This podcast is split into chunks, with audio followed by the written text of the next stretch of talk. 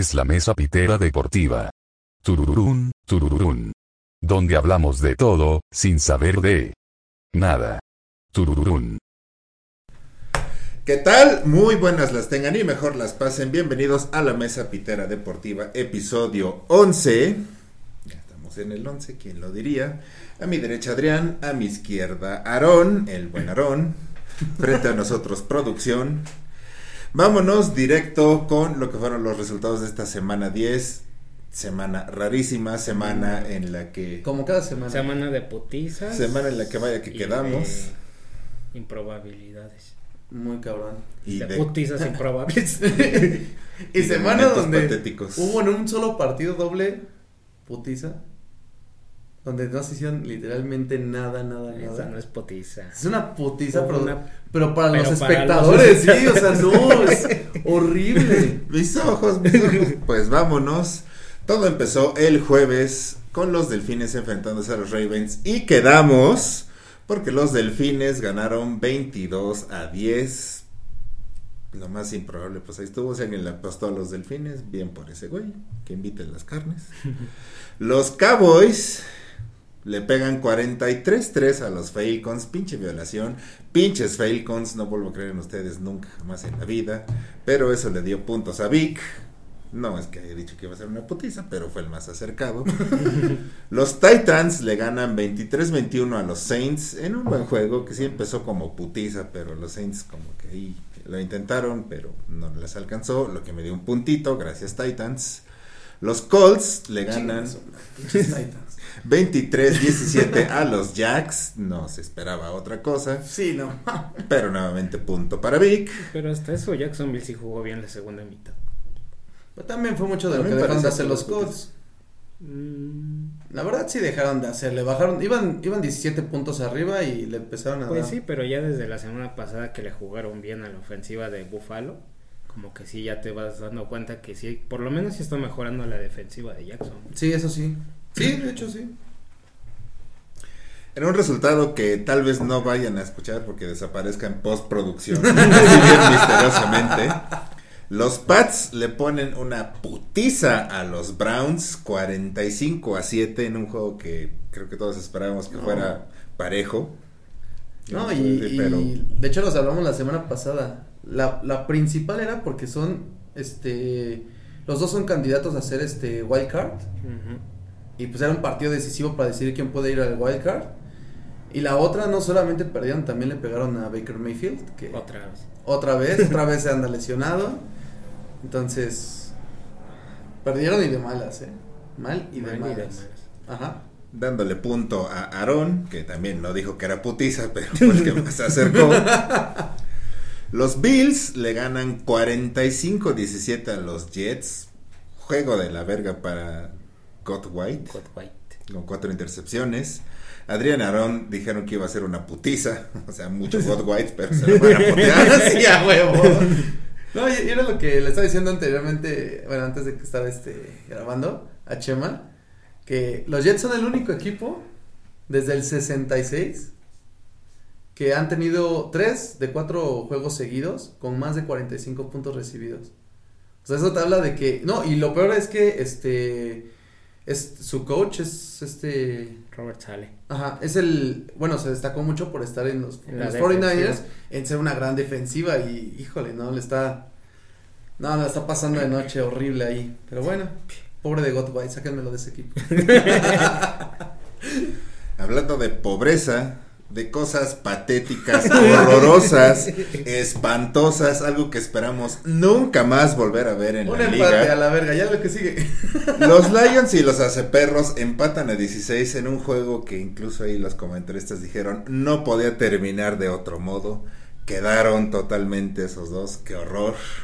Los Aceperros no son Mm. nada sin Rotlisberger. Los Leones no son nada con Jared Goff. Horrible. No, no, no, horrible, ¿no? Y, y quieren a los Lisberger fuera los, los hace perder increíble. Luego de ver a este güey de Mason Rudolph es, No, es que sí hace ver. es de basura, ¿no? Es basura. Terrible, ya no hablemos más de eso. Mejor pasemos a nuestra seguidilla de quedar, porque los W le pegan 29-19 a los Bucks y quedamos. Los Panthers le pegan con el regreso de Supercam. Le pegan 34-10 a los Cardenales. Quedamos. Los vikingos ganaron 27-20 a los Chargers. Quedamos. Mis Eagles, oh sí, mis Eagles en un buen juego le ganan 30-13 a los Broncos, dándome punto por creer. A huevo, Fly Eagles Fly. Los Packers en un juego también horroroso, salvo que tengan una opinión diferente, pero es un juego en el que creo que no debieron meter ni a Rodgers ni a Wilson, eso fue a huevo nomás porque, oh sí, va a estar súper importante el super duelo. 17-0 ganan los Packers, Russell Wilson no pudo hacer nada, DK Metcalf ya no le salió su jugadita de...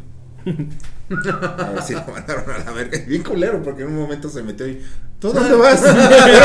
Llégale, no mames. Ah, bueno. ya me. Sunday night de pesadilla para los Raiders porque pierden Y aburrido. 41-14 contra 41-14 los jefes a los Raiders.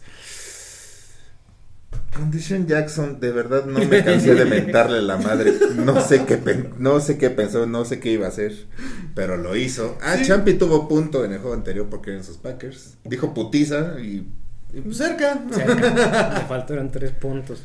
Pero no pinche de Sean Jackson. Como pudo. De, verdad, no, no sé qué quiso hacer. Y le dio un Aaron. Y terminamos el lunes por la noche quedando. Porque los 49 le pegan 31-10 a estos Rams que ya tenemos a OBJ, ya tenemos a Von Miller, ya tenemos a Matt Stafford, ya nadie nos para. Super Bowl, ahí te vamos. Allen Ramsey. El super este, coach Sean McVay. Pues valieron pa' pura verga. Y pierden contra Y van a seguir 49ers. valiendo pa' Pues eso ya lo estaremos viendo. Terminando con los resultados, vámonos entonces con nuestros temas. Vamos a empezar, compañeros, con nuestra overreaction pitera respecto a la overreaction que se tuvo. Y es que algunos sí se volaron la barda, pero muy cabrón. Porque, a ver, está el overreaction de lo que pasó con los Chiefs, los Bills, los Cowboys ganaron así, ah, pum, pum, pum, y ya dijeron, no, los Chiefs Volvieron. volvieron. Ya. Ya solucionaron absolutamente todos sus problemas. No estoy exagerando, literal, así dijo un analístico. Ya, y también los Bills y los Ya, campeones. denles el título ya. Ya, no hay pedo, ya. Estos tres son los más grandes de la liga y no se puede decir nada más. Es válido, bueno, obviamente diríamos, no, no es válido reaccionar así, pero ¿hay algún fundamento o algo que pueda sostener este tipo de overreaction respecto a estos tres equipos o a lo que puede pasar o pasar en la liga? ¿Cómo lo ven ustedes? Si dicen, ah, ya los Chiefs ya. Para empezar, el único de aquí que sí lo puede ganar todo, de los tres que dijiste, los Bills. Vale. Sin ningún problema. O sea, sí tienen el equipo, tienen el entrenador, tienen... Lo único que no tienen es corredor, que es lo que siento que sí les está pesando y les va a pesar en, en juegos cerrados. Pero, por Dios, o sea, los, los Cowboys, los Cowboys son... Son los Cowboys. Híjole, es que hay, se, se oye tanto de ellos porque sus fans son tan hocicones. no, y es que no, no se me hace un equipo que... Porque la verdad no tiene una buena defensiva, pero se está viendo bien la defensiva. Y- pero no la tiene la buena defensiva y lo vimos apenas igual contra Denver que le supo jugar un partido. No, nada más los empiezan a parar tantito y puta, se le va el equipo de encima. Y pues la, la ofensiva sí de los Cowboys es muy explosiva, pero igual le empiezas a meter presión a Prescott y no te va a hacer nada. Entonces, o sea, los Cowboys van bien, están jugando muy bien, pues sí, pero... Pero que, creo que ahí por sus pinches fans hocicones están yendo un poquito más lejos de lo que en realidad es. Los Chiefs, algo que, que tiene es que tres de su línea ofensiva, de este Patrick Mahomes, son novatos. Dos, ¿no? No, son tres. Sí, se- según yo El son 1, tres. el 2 y el 3. No, sí, o sea, el centro y de hecho el tackle y el guardia derecho. Ajá. Son los que son este novatos. Entonces es una línea ofensiva que poco a poco va a ir agarrando, ¿no? Y de hecho ve los juegos de, la- de los Chiefs y, y s- ves a, a pinches chingaderotas, pero con carita de bebé a los güeyes. o sea, se ve súper cagado, ¿no? ¡Hola! pero es una línea nueva. La defensiva, algo que sí me está sorprendiendo es que está. Ahorita los últimos tres juegos, digamos, bueno, se enfrentaron a los Packers sin Rodgers, ¿no? A los gigantes. A los gigantes, que los gigantes pues igual se metieron entre ellos mismos la, el pie, ¿no? Como, como siempre, perdón. Pero es, es lo normal. Pero sí, ya de, de ser un equipo que recibe tantos puntos, ya ahorita está poco a poco este, recibiendo menos puntos y bueno, se está viendo mejor. Los Chiefs siempre van a ser un rival incómodo por lo mismo de Patrick Mahomes. Y principalmente, si no le sueltan balones a Patrick Mahomes,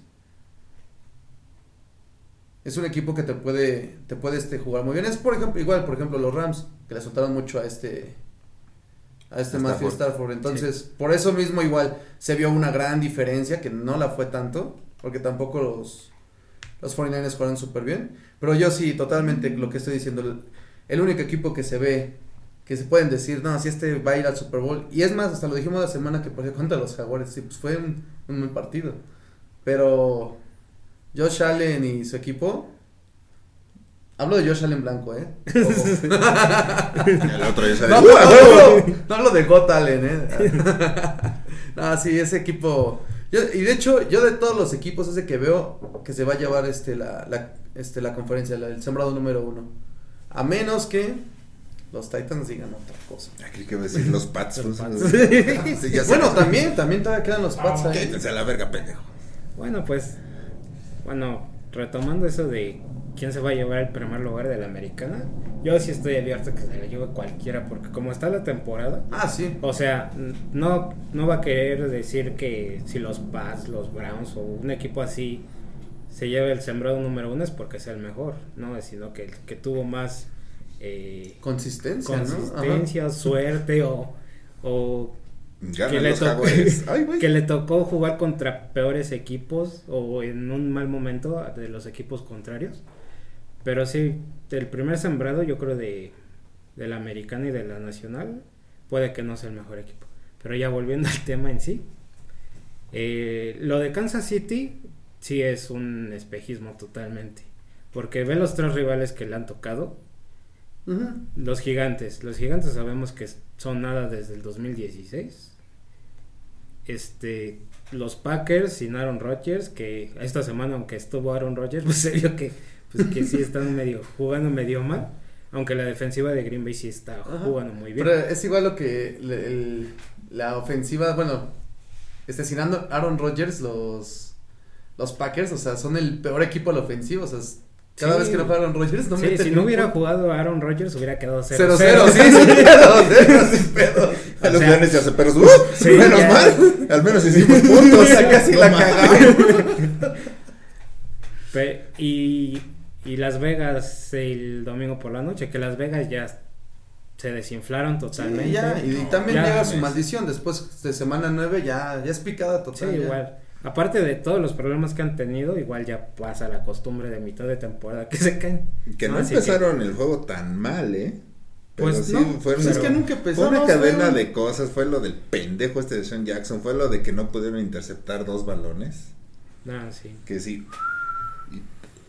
Sí, pero bueno, y eso yo creo que igual le ayudó como a Patrick Mahomes de, de no caerse, ¿no? Anímicamente igual. Porque en los partidos anteriores que había estado jugando mal, eran las intercepciones y como que se caía su nivel de juego, ¿no? Aún más. Y el nivel en general de los Chips, porque los Chips son Patrick Mahomes. Ajá. No, y también lo veías en los juegos anteriores que tuvo contra los Gigantes y los Packers. Tenía un semblante como de puta, no lo estoy haciendo igual. Porque a los Packers, si quieras o no, tendría que haberlos violado que Patrick Mahomes que todos conocemos. Bueno. Obviamente no, porque la defensiva de los Packers está jugando muy bien. Pero el que sí tuvo que haber violado es a los gigantes. Ujú. Porque pues los gigantes no son así como en el papel no están al nivel de los Chiefs Ujú. como se, se vio al final del marcador de ese Monday Night. Pero yo creo que están haciendo tanto overreaction de los Chiefs porque tienen que hacerlo. O sea, todos los especialistas, no especialistas, poníamos a los Chiefs en playoffs, en final de conferencia, ¿no? La mayoría. Y pues tienen que defender esa opinión, ¿no? Ya ahorita que ya están regresando un poquito, tienen que defender esa opinión. Lo de Dallas es, es el- uno de los equipos más mediáticos que existe, como dijimos en... El más mediático, anteriores. es, ser más mediático de la NFL. No por nada le dicen el equipo de América, ¿no? Y por eso siempre tienen que hacer... eh, eh, expresar de más, sea de bueno o malo, de ellos. Porque tanto hay analistas y profesionales que hablan muy bien de ellos, que los quieren mucho, como hay unos que los tienen en la mierda, ¿no? Por los 25 años que llevan, como este Stephen A. Smith, que hablan mierda de Dallas siempre, le vaya bien o mal. Ah, pues también ahí en- tienen a todos sus compañeros que son exjugadores de Dallas, pues Y eso sí, y, y ahorita por eso mismo que igual muchos profesionales son exjugadores y todo eso, como que sí tienen ese sentimentalismo de no hablar mal de nadie porque ellos pasaron por lo mismo alguna vez. Y, y lo de Búfalo, pues como dijiste, Aaron, sí, Búfalo es el que realmente se ve y yo pienso también que, que sí puede llegar a, alzarse después de esas dos derrotas que tuvieron, me- que jugaron mal, sobre todo la de Jacksonville. Pero sí, tienen el coreback, tienen el head coach, tienen la defensiva, sobre todo que la defensiva va a ser súper importante para Buffalo en los playoffs. Y, y bueno, nada más es que Josh Allen y la ofensiva no baje ese nivel, ¿no? Como que no baje ese ritmo. Saben que no tienen juego terrestre, pero se las tienen que ingeniar para sacar partidos, este, tener posiciones largas de balón, aunque no tengan juego terrestre. Y lo demostraron desde la temporada pasada que sí pueden, porque Sí, claro. llegaron a final de conferencia con ese eh, juego terrestre Sí, nulo, desaparecido, ¿no? claro. Y, y la línea ofensiva yo creo igual de Buffalo tiene que volver a retomar ese nivel que lo que les pasó contra Jacksonville no No les vuelve a ocurrir, sí, claro. no como que no los traume no no no, no les baje la, la intensidad de, de saber que son una buena línea de ofensiva porque la verdad es una de las mejores líneas. No como le pasó a los Rams que la línea ofensiva de los Rams este partido igual jugó muy mal. Igual por eso no voy a defender a Matthew Stafford porque este partido igual Tampoco lo jugó mal, bien, ajá. pero la línea ofensiva tampoco le está ayudando, ¿no? En los últimos dos partidos, por lo menos. Bueno, y ni qué decir de los receptores, ¿no? Ya se parecen a los receptores Sí, de los. Kansas. Y bueno, de Dallas yo no quiero hablar mucho, nada más eso de sí es el equipo más mediático, siempre tienen que hacer argüende de ellos, sea para bien o para mal. Ahorita que les está yendo bien, qué bueno, bien por ustedes, pero igual hay que mantener las expectativas bajas porque no de, de un año basura que, que tuvieron el año pasado, aunque se lesionó Prescott y todo, pero después de la defensiva que tuvieron el año pasado, no puedes esperar la mejor defensiva de la liga el próximo año. Y pues a final de cuentas, como yo siempre he pensado, las defensivas son lo más importante para ganar un título o para Claro. ganar cosas importantes. Por eso, Dallas, mantenerse, eh, sí, contentos, están jugando bien, tienen récord ganador, van a ganar la división fácil, porque pues su división es Sí, de hecho yo creo que va a ser el primer equipo calificado a playoffs. Mm, Sí, sí, no lo dudo. Ujú. Y hasta pueden quedar en primer sembrado, ¿no? Pero de ahí es, es muy diferente jugar contra los Falcons que contra un equipo playoffs. O sea, de hecho hasta es diferente jugar contra los Falcons en temporada regular que jugar contra los Falcons en playoffs. Así que hay que mantener las expectativas bajas porque Dallas pues ya deben de estar acostumbrados sus aficionados, ¿no? Llevan 25 años sin ganar nada. Así que No, y, y cada año, desde que estaba Romo y sí, Romo y con DeMarco Murray y, sí, o sea, y lo mismo. Es más, ¿sabes cuál, cuál estaba mejor la temporada cuando este Prescott y, y sí que eran novatos? ujú. Tuvieron, creo que fue 14-2 o 15-1, algo así. creo que fue 14-2. 14-2. Que los gigantes ¿Y dónde fueron perdieron? los que le ganaron los dos. Exactamente. No, ¿y, y dónde, ¿y dónde perdieron luego, luego en playoffs? Sí, no hicieron playoffs. nada. Pues sí, pero igual eso es eso fue como esperar mucho de novatos, ¿no? Y pues los novatos, aunque sí suena bonito y todo, los novatos no están para ganar un Super Bowl, sobre todo un coreback. Cuando veamos un coreback novato ganar un Super Bowl, ahí sí ya hay que hay que sobre reaccionar de ese novato, la verdad. Mike White. Sí, mira, yo nada más para agregar acerca de los Bills, vi un acarreo de. Yo ni sabía que tienes a Matt Brida de corredor. Sí. Y se vio con una velocidad. Yo cuando veo, te lo juro, cuando veo los acarreos de este Moss y de este Singletary, los veo hasta en cámara lenta, como que van y. Y me, se mete y de repente agarran a Matt Breida y pum, corrieron. Yo digo, yo la verdad esperaría que vieran, que pusieran a Matt Breida de corredor número uno Sí, porque puede lo que- tiene. Puede que ese sea Y al final de cuentas, pues, El no corredor se que pierden de nada, digo. Si se sientan a Singletary no pierden nada. Sí, la verdad. Pues pueden hacer un juego con los tres corredores, ¿no? Como muchos equipos, o sea, Pues sí, pues, Zach si tienes Moss, que lo ocupen para oportunidades cortas, para que vaya pase, ajá, poder y Singletary, pues bloqueo. para que bloqueo, Sí. para que distraiga a alguien. Si es Y que pues- No lo hagas. y pues Brida, yo creo que Brida sí les puede dar ese sí les puede dar nivel ese nivel más- extra sí, en tierra. no un nivel así superior de corredor, pero por lo menos sí del que tiene, ¿no? Que es nada. No, que firmen al No, Bell, que que, lo acaban de cortar. No, aguanta. El que tiene nada más Josh Allen. O sea, ese es su, su corredor. O sea. Sí, pero igual como que con esa línea ofensiva yo creo que sí están desaprovechando mucho el juego terrestre. Exacto. Pues sí está cabrón. Y sí siento que está muy cabrón esto de la overreac- de overreaction con los Chiefs. Con esa. No. Patrick Mahomes estuvo perfecto. En teoría sí, pero pues también fue por las pendejadas de los Raiders. Porque ahí hubo dos intercepciones que hubieran marcado la diferencia. No, que no sé qué. que los Chiefs ya. Todos sus errores corregidos. No mames. No, todo no. No, es que No no. todo, pero al final de cuentas, ¿sabes qué es lo que le ayuda? La división. Perdieron los Chargers.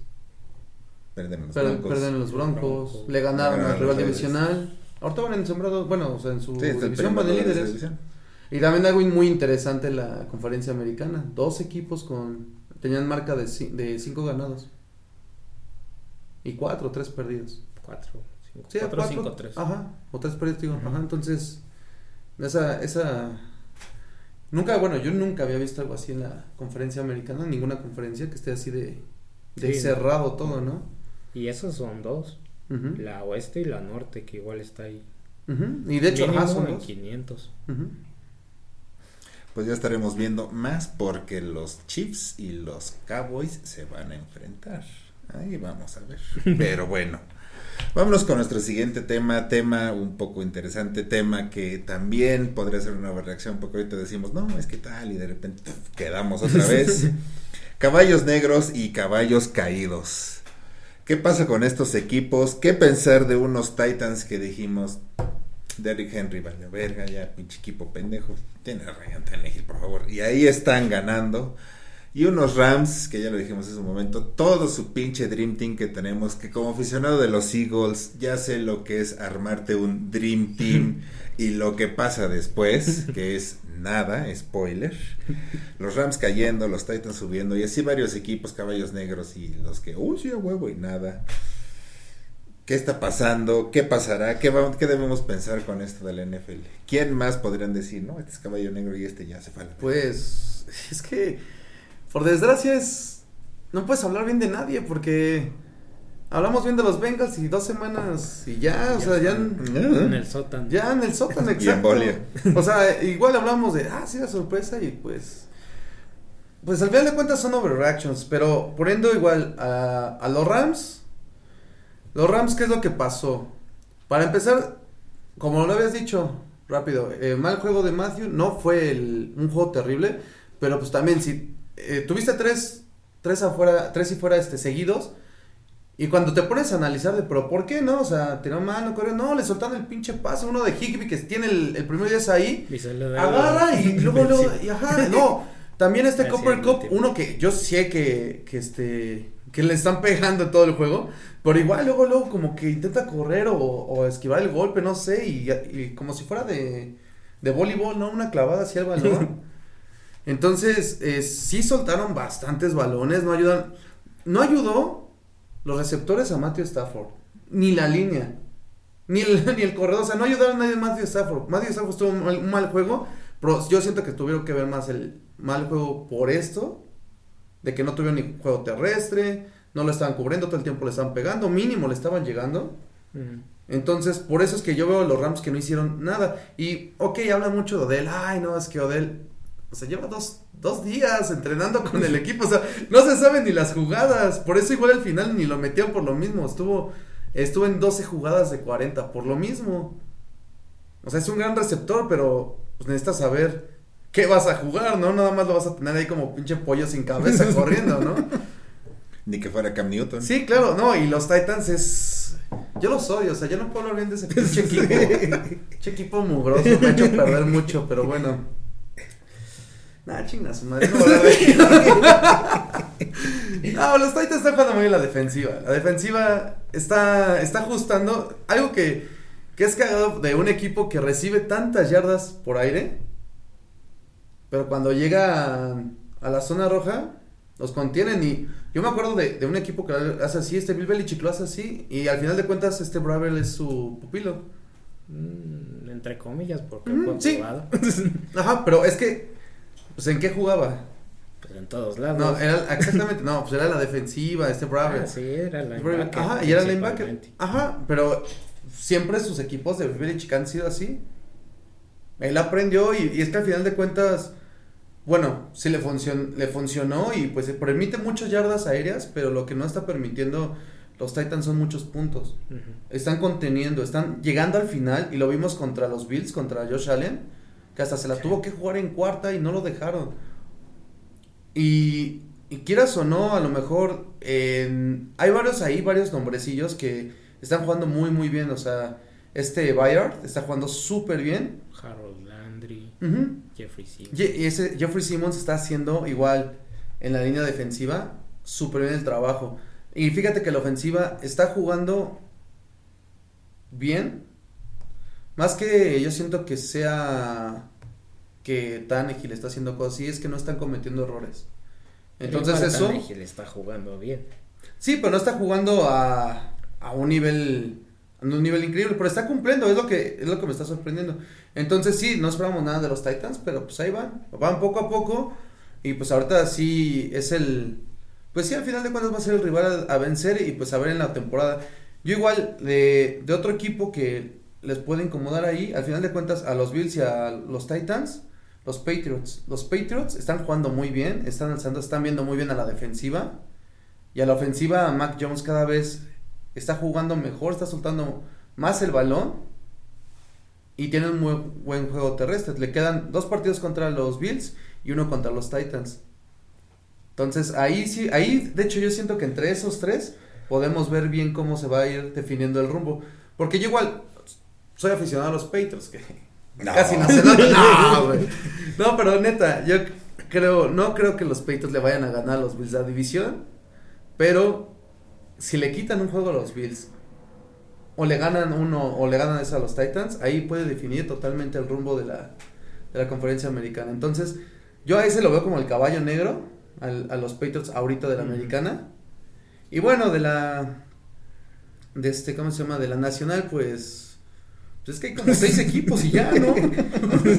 hay como cinco equipos y las demás son... Todos pueden ser caballos negros. A veces los leones repuntan. No, Mi- Minnesota es el único que podría ver como caballo negro, porque ves a los que sí están así bien y San Minnesota. Francisco. Pues sí, San Francisco si Garoppolo amanece de buenas y... No, pero lo, por lo que yo veo que San Francisco puede ser caballo negro es que tienen un calendario accesible el resto de, de lo que le queda a la Sí, temporada. todavía le falta otra vez los Rams y otra vez los Cardenal. Ah, no, los Cardenales ya no. No, Cierto. no, y los Seahawks, pues, pues es este eh, sobre reaccionar de que ya van a jugar así de mal a la ofensiva, po- porque pues no, o sea, Russell Wilson se tardó en recuperarse de una cirugía de un dedo roto tres semanas. Exacto. O sea, eso no es, no es muy no humano. no, eso no es una recuperación. Eh, y Y, Y- pues, ya, güey, juega. no, ese es un güey, tenemos aquí un Smith, güey. No mames. Y pues como que eh, poner lo que hicieron contra, en el partido contra Green Bay para que sea lo que van a hacer el resto de la temporada, ¿no? No. O sea, Russell Wilson va a volver a su nivel, tal vez no el siguiente partido, pero en dos o tres semanas ya, ya vamos a ver otra vez al Russell Wilson.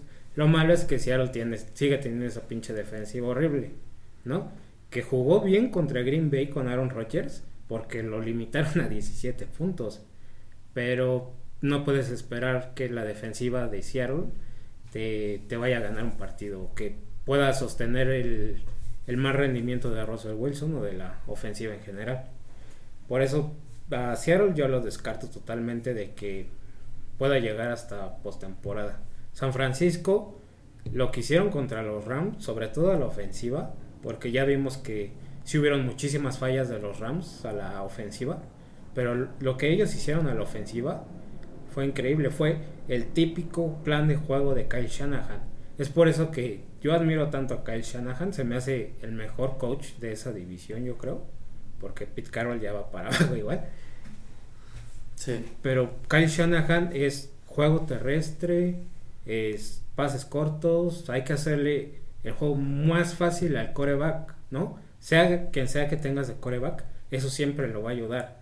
Y es, en este partido lo demostraron y contra qué defensiva lo demostraron. O sea, siempre ganaban en la línea de golpeo, este pases cortos, seguros, con Divo, con Ayu, con Kittle. O sea, sí le está ayudando mucho que ya hayan regresado muchos de sus lesiones. Este, ahora esta dualidad que tienen de corredores igual con mi, con Elijah Mitchell. Mitchell y con Jeff Wilson, Jeff Wilson, que ajá. regresó. Igual eso ya le está demostrando que sí le va a ayudar. Y pues yo creo que San Francisco sí puede, tanto por el calendario como porque Kyle Shanahan ya está volviendo otra vez a, a tener ese ritmo, ¿no? A la ofensiva, porque pues al final de cuentas es, es lo que más, en lo que más se destaca ese coach. Y es muy buen coach. Pero de, de la americana, los Patriotas iban a ser caballo negro, va a ser piedra en el zapato para todos, hasta en playoffs. Por lo que no creo que los Patriotas puedan llegar hasta el Super Bowl o hasta final de, De de conferencia. Es por su coreback. Exacto, Es como novato. dijimos. O sea, cuando un coreback novato llegue a esas instancias de ganarlo todo, eso sí ya es para preocuparse, ¿no? Pero ojo, hay, hay cosas que hemos dicho igual así como que del Sí. año pasado que Brady no iba a ganar nada o nada más y de Eh, repente nos cayó la Brady ya boca. no cuenta. Yo Brady- espero, cállanos la boca, Magnus. Brady es un Gánalo todo. viviente, o sea, Gánalo todo, no vas a perder contra los Chargers. yo creo que- Pero lo preocupante de los Patriotas es que tienen a Bill Belichick, tienen a toda esa filosofía de, de ganar, de saben qué hacer en playoffs, aunque tengan un equipo eh, que en el papel es inferior a cualquier otro, pero siempre estaban ahí, ¿no? Con Brady. Y ahorita ya se está viendo ese, esa filosofía de juego, ¿no? Esos, ese, ese Bill Belichick que, que le podía ganar a cualquiera teniendo este cerillos del Walmart. ¿no? Edelman. y, y pues sí es y yo siento que le salió igual bien la inversión que hicieron de esta eh, off-season que fue muy raro que hayan gastado tanto dinero los patriotas pero sí se está viendo que que esas que esas compras que muchos pensaron que eran de pánico en la agencia libre sí les están funcionando. Matthew Judon Hunter Henry lo más claro no Matthew Judon se volvió el líder de esa defensiva que lo está haciendo todo bien que cosa que hacía muy bien cuando estaba en Baltimore y luego se cayó. Y Hunter Henry está demostrando que es, que es uno de los mejores alas cerradas, ¿no? Que ya podemos meterlo en la conversación de, de que ya no nada más hay tres o cuatro alas cerradas buenos, ¿no? O, o muy buenos, sino que Hunter Henry igual puede ser ahí. Que igual lo hacía muy bien con los. Chargers, pero se lesionaba mucho igual. Que ese era su problema, pero ahorita desde el año pasado se está haciendo muy consistente. Y de... ¿Qué otros? Caballo negro. Eh, En la americana, Tennessee no lo veo como caballo negro. ¿sabes cuál? Eh, Los Colts pudiesen ser igual, por lo mismo. O sea, los Titans yo sí no los veo que les. Porque igual ya tienen un juego de ventaja. Dos. Dos juegos de ventaja. ¿cierto? Porque, ajá. Bueno, los Colts, a mí me gusta mucho ese equipo. Igual Frank Reich es de mis entrenadores favoritos. Pero sí les va a pesar mucho cómo empezaron la temporada. Sobre todo las dos derrotas contra Tennessee. Eso sí ya como que... Ya sentenció la división. Sus esperanzas de, de clasificar a playoffs va a ser competir mucho por un comodín. Pero competir mucho, mucho, mucho, que a lo mejor eso los desgasta tanto que si llegan, a lo mejor ya no van a hacer nada, ¿no? En el primer partido. Pero pues sí, los Colts sí pueden ser un equipo, un rival incómodo, igual la defensiva juega muy bien. Eh, Carson Wentz ha estado jugando bien, o sea, esa ofensiva ya agarró un ritmo muy, muy decente, que, que yo creo que era lo que Frank Reich esperaba con Wentz. Pero sí les va a pesar mucho todos esos partidos perdidos al principio. Y Tennessee es el equipo a vencer. Realmente no por nada tienen ese récord. Nos callaron la boca teniendo a Henry, no teniéndolo. Sobre todo no teniéndolo, ajá. Este, para mí, Ryan Tannehill está jugando muy bien. Ese, ese cambio que tuvo de su carrera de, de Miami a Tennessee fue lo mejor que le pudo pasar. O sea, este, Mike Rabel no se me hace un buen coach, para nada. Pero no sé qué tiene que, que hace que su equipo juegue bien, ¿no? Como que, los gane. motiva, ¿no? Como es Sí, esos. como, o sea, aunque sea un equipo de antes de 8, 8, 9, 7, este, que sea nada más de estar por arriba un partido de 500, pero Mike Rabel eso es lo que le da a Tennessee, que sea un equipo ganador, o sea, aunque sea mediocre, es mediocremente ganador, porque siempre está ahí, desde que está él con Tennessee, siempre está ahí en la pelea, en la pelea, siempre, yo creo que nunca ha tenido una temporada en menos de 500, No, de hecho no. pero... No, y sí, tuvo una temporada donde eliminó al, a los este los Ravens. a los Ravens del MVP Lamar y a los Patriots de, Sí, de Tom Brady. el último. Cuando retiró a Tom Brady. Cuando retiró a Tom Brady, sí. Pero sí es, este, yo creo, Tennessee sí está jugando muy bien, me, me sorprende, porque yo no creía tanto en ellos, de- ni cuando tenían a Derrick Henry, pero sí Ryan Tannehill está jugando muy bien para, según yo, este, muy seguro, se está viendo, o sea, juega feliz en ese equipo, se ve, este, aunque le den la madriza de su vida por correr lo que no está corriendo Henry ahorita, se ve feliz cuando, al final cuando anota, cuando, cuando está en la banca, ¿no? Sí, la verdad sí es un muy buen equipo, pero no creo que llegue muy lejos igual por su coach, desgraciadamente. Pero sí es... Y pues de ahí en fuera, yo espero que no se caigan los Rams, porque pues más bien Porque no- los puso hasta el Super Bowl. Sí, y además no tienen que caerse por lo, todo lo que tienen, por todo lo que son, por todo lo que nos han vendido, ¿no? O sea, seamos especialistas, analistas o no. O sea, sabemos que los Rams están para ganarlo todo. Que ellos ya se les haya olvidado por andar de, de compras y, y- y pensar que sin planear un juego yo creo van a ganarlos por todo el talento que tienen, pues no. O sea, este Sean McVay tiene que enfocarse en que es un coach de un equipo de fútbol americano profesional y que sus jugadores, aunque todos sean estrellas, no pueden jugar todo ellos solos, ¿no? Así de, así vayan al campo y yo me quedo aquí viéndolos, ¿no? Apoyándolos. Porque al final de cuentas es lo que es McVay, es más un porrista que un, que un entrenador líder. Pero bueno, espero que no se caigan y, y los caballos negros que yo veo, sí, los Patriotas y San San Francisco, de cada conferencia. Yo me voy a ver Overreaction Pitero y voy a agregar. Mis hijos. No, tampoco me lo voy a jalar. Pero voy a poner de una vez de caballo negro a los Bucks. Yo, yo creo que los. ¿Cómo? Mira, con esto de los W, hasta eso no estuvo la overreaction de no, pinche Brady, la chinga de bla, tal vez por ahí por allá. Pero yo creo que van a seguir perdiendo así juegos que vas a decir, ay, lo tenían seguro y lo perdieron, pinches pendejos, ya se acabó y la chinga de bla. Y van a hacer lo mismo que la temporada pasada. Van a dar esa sorpresita. No sé hasta dónde sean capaces de llegar los Bucks. Ya a estas alturas y con el Tomás Brady no se sabe y es capaz de todo el cabrón. Pero sí creo que de ahorita vamos a ver a los Bucks con unos desniveles muy cabrones. Con la gente diciendo, pinches pendejos, esto fue nomás de un año. pues, copiándole a los Eagles sus dinastías de un año. Y la chingada. Pero ahí van a estar chingando y... Igual al menos una final de conferencia sí los vamos a ver. Sí, pues igual como, molestando. como el Pero- año pasado, ¿no? Pero los Bucks O sea, yo no no- serían caballo negro porque están para eso. Sí, o sea, sí, igual no lo veía para exactamente Sí, como sea, Valle yo, Negro. Caballo negro, digan lo que digan, van a ser los vaqueros. Pero también los vaqueros están en su. No, no, a na- nadie, Ah, bueno, ningún pero- especialista los pone arriba, a los vaqueros.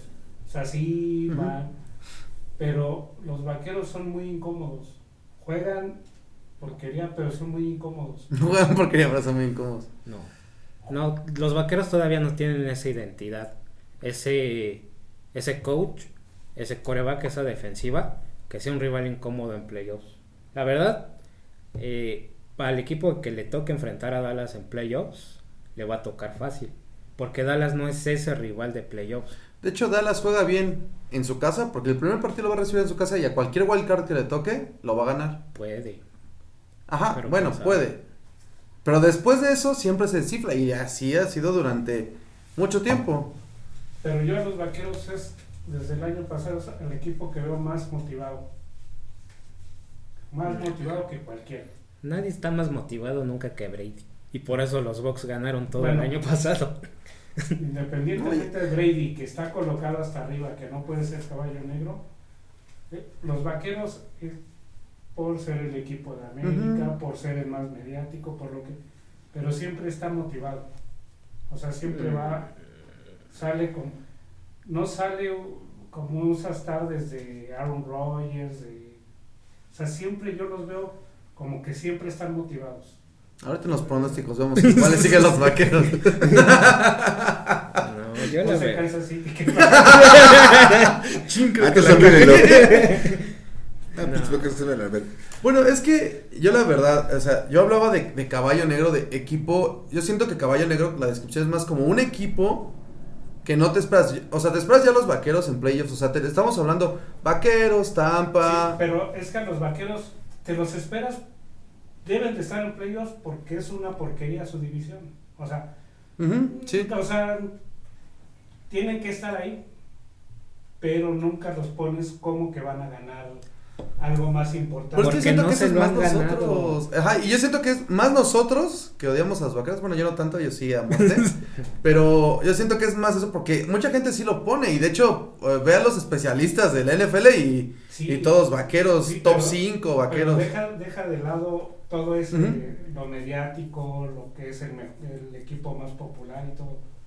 O sea, todo el mundo sí lo pone por, por mediático, pero realmente nadie espera, o sea, siendo sinceros, de que pueda llegar al Super Bowl o pueda llegar a la final de conferencia. A lo mejor a la final de conferencias. Pero, o sea, pero lo que sí es que sí va a poner muchos, este, mucho problema el que llegue. Sí, sí, sí, estoy de acudo. Yo pienso todo lo No, contrario. yo sí pienso que, ¿sabes qué? Los vaqueros, al- contra el equipo que estén, le van, a, le van a poner un buen juego. Pero siento que va a ser de esos equipos que igual se van a desinflar así de. Pues ya, así, Ah, pues ya somos perdimos, los ¿no? vaqueros, Ah, somos los vaqueros, vamos a dejarles un minuto a Aaron Rodgers para que nos gane con un gol de campo. Seguro no lo va a hacer.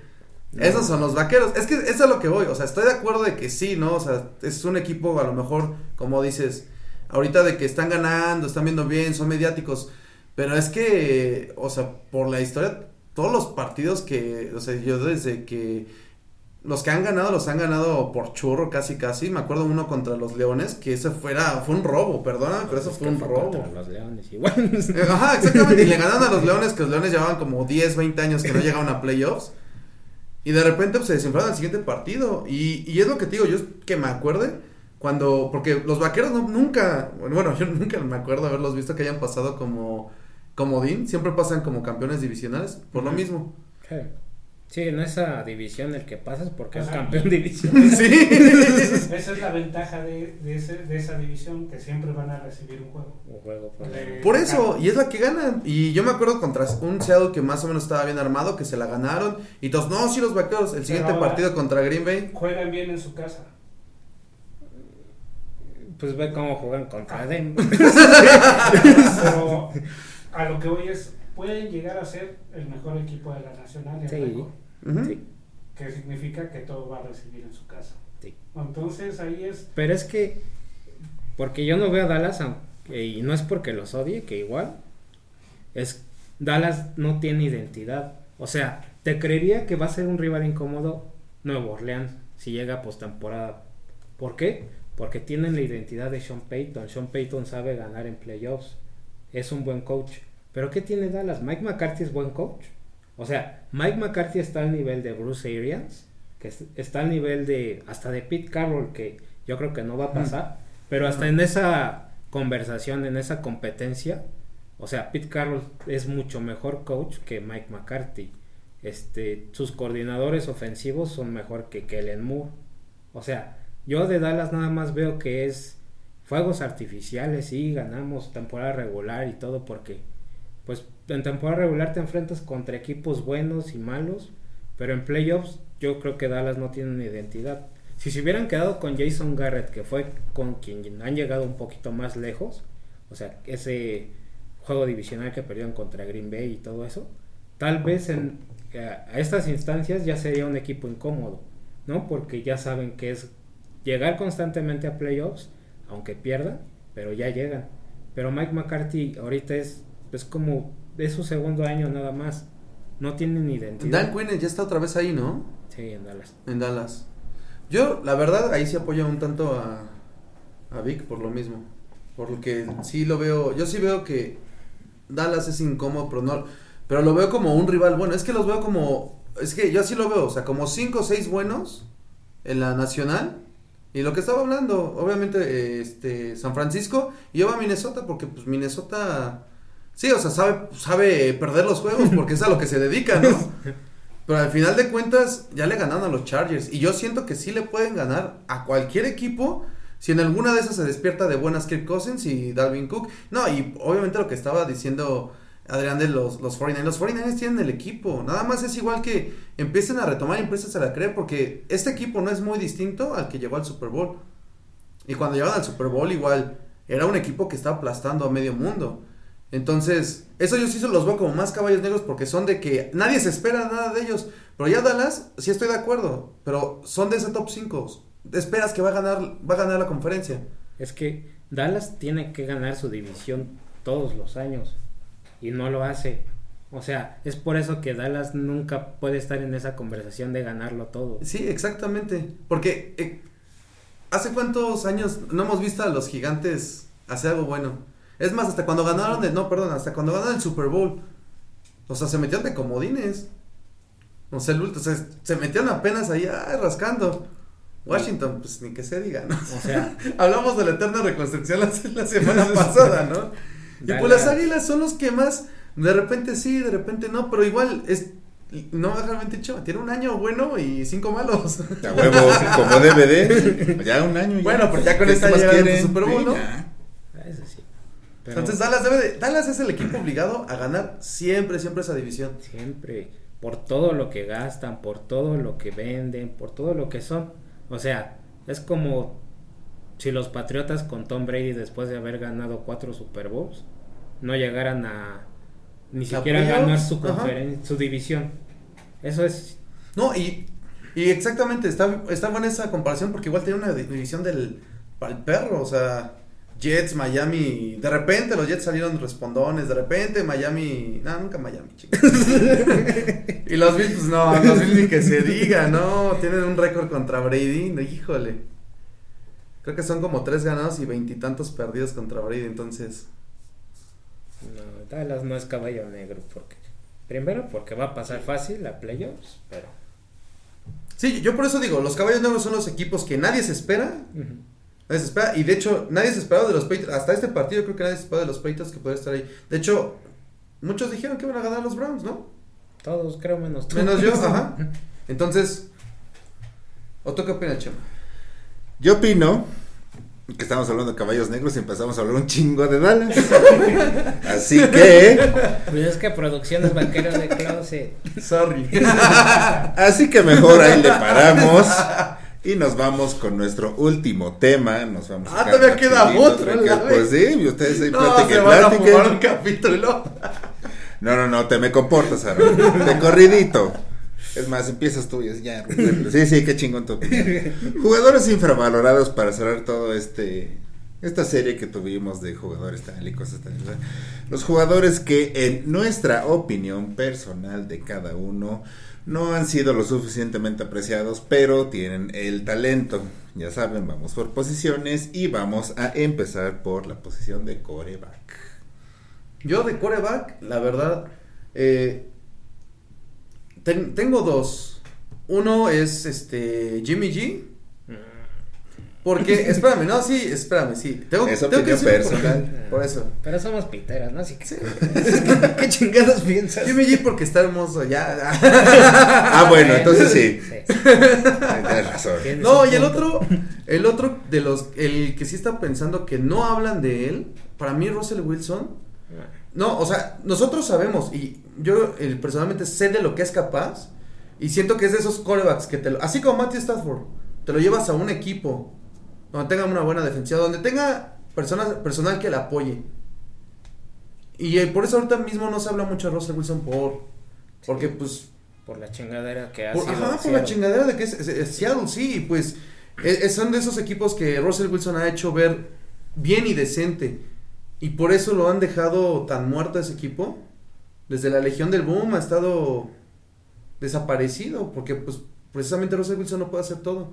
Y ese es un coreback que siempre debe estar en el tema de los top 3, top 5 mínimo. Y Sí. puedes hablarle a quien quieras, oye, tu top 5 y no te van a decir Russell Wilson. O sea, yo sé que sí, las personas que conocemos vamos a apreciar a Russell Wilson. Bueno, no sé. Tal vez Depende de los vaqueros, no sé. No, no es cierto, no, pero pues. Para mí, coreback Russell Sí. Wilson. Bueno, comodín infravalorado siempre Russell Wilson. O sea, como hemos dicho en muchos episodios, me gusta mucho cómo juega, jugador, él era el Mahomes y el Lamar antes de que ellos llegaran, o sea, él rompió muchos este, muchos paradigmas, ¿no? En cuestión de coreback, porque es un coreback no tan alto, es un coreback que sí puede correr, pero prefiere no hacerlo. Y aparte no es blanco, que es lo. Bueno, tú lo dijiste. Falta que salga el Russell Wilson blanco eh, para, para acrecentar el debate. Y sí es, este, pues realmente fue un, una sorpresa y es un excelente atleta, coreback y todo. Pero los que yo tengo esta temporada, Teddy Bridgewater, o sea, está jugando muy bien. Está jugando, o sea, a- está haciendo ver bien a la ofensiva de Denver, ¿no? Y eso sí, como que es, eh, aunque los aficionados y toda la gente no vea que Teddy Bridgewater es el coreback del futuro para ellos, porque ellos están pensando en Aaron Rodgers. Claro. Este Teddy Bridgewater realmente sí les está, sí les está haciendo muy bien en esta temporada.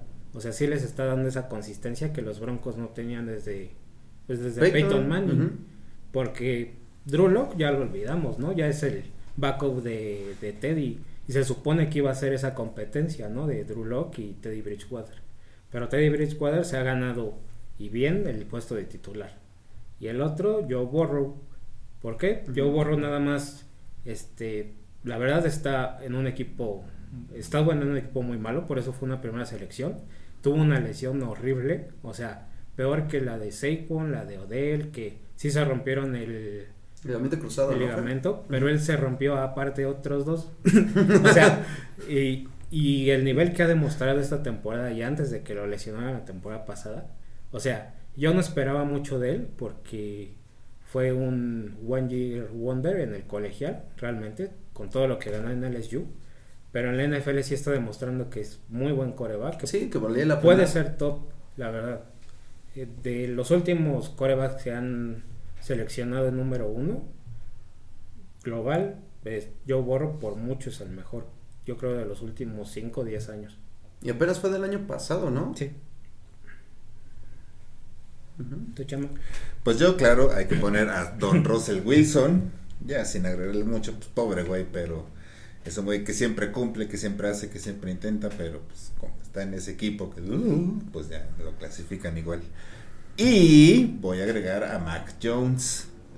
Que si bien ya ahorita ya muchos lo están metiendo así como que en la plática de novato del año y la chinga de bla bla bla, pues es ahorita también por los últimos dos resultados, porque al principio Mac Jones le ha estado echando ganas, como lo dije en su momento en un juego que perdieron, fue un güey que aunque ya habían perdido ese juego, fue a la banca a decirle, todavía podemos, venga, vamos a echarle ganas. Que sí, que tuvo su estupidez de que se cayó y aventó el balón, es, "Uy, es novato. Exacto. Pero pues toda la gente, no, pues no mames, que para qué se hicieron de Cam Newton, que la chingada, los Pats no van a hacer nada esta temporada. y pues ahí están los Pats demostrando, así que ahí veo yo al Mac and Cheese Jones como un infravalorado. Ya no sé cuántas veces demostré mi odio a Cam Newton. Pero híjole. Pero, no. No, no, yo cuando lo corrió fácil, gracias Dios, me has escuchado, me has mirado a los ojos. Sí, toda la razón, sí, Mac Jones. Sí está jugando bien, pero No, y, y es que... Eh, no, tampoco estoy No, no, diciendo no, que uh, elite, como es pero, no, el Super Bowl, no, ajá. pero también no es para que Oh, dijeran, no, "Eh, pinche igual es- no va a hacer nada. a comparación de, de esta clase de corebacks de novatos, pues sí es el mejor, por mucho, por números y por todo.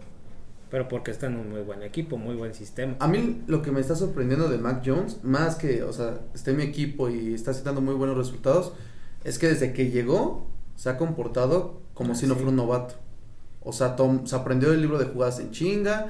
Y sabes ahorita que es lo que está muy, muy impresionante, que tiene mejores números que cualquier otro coreback en la historia, pero en completos, en, en intentos, este, bueno, porcentaje de intentos y completados.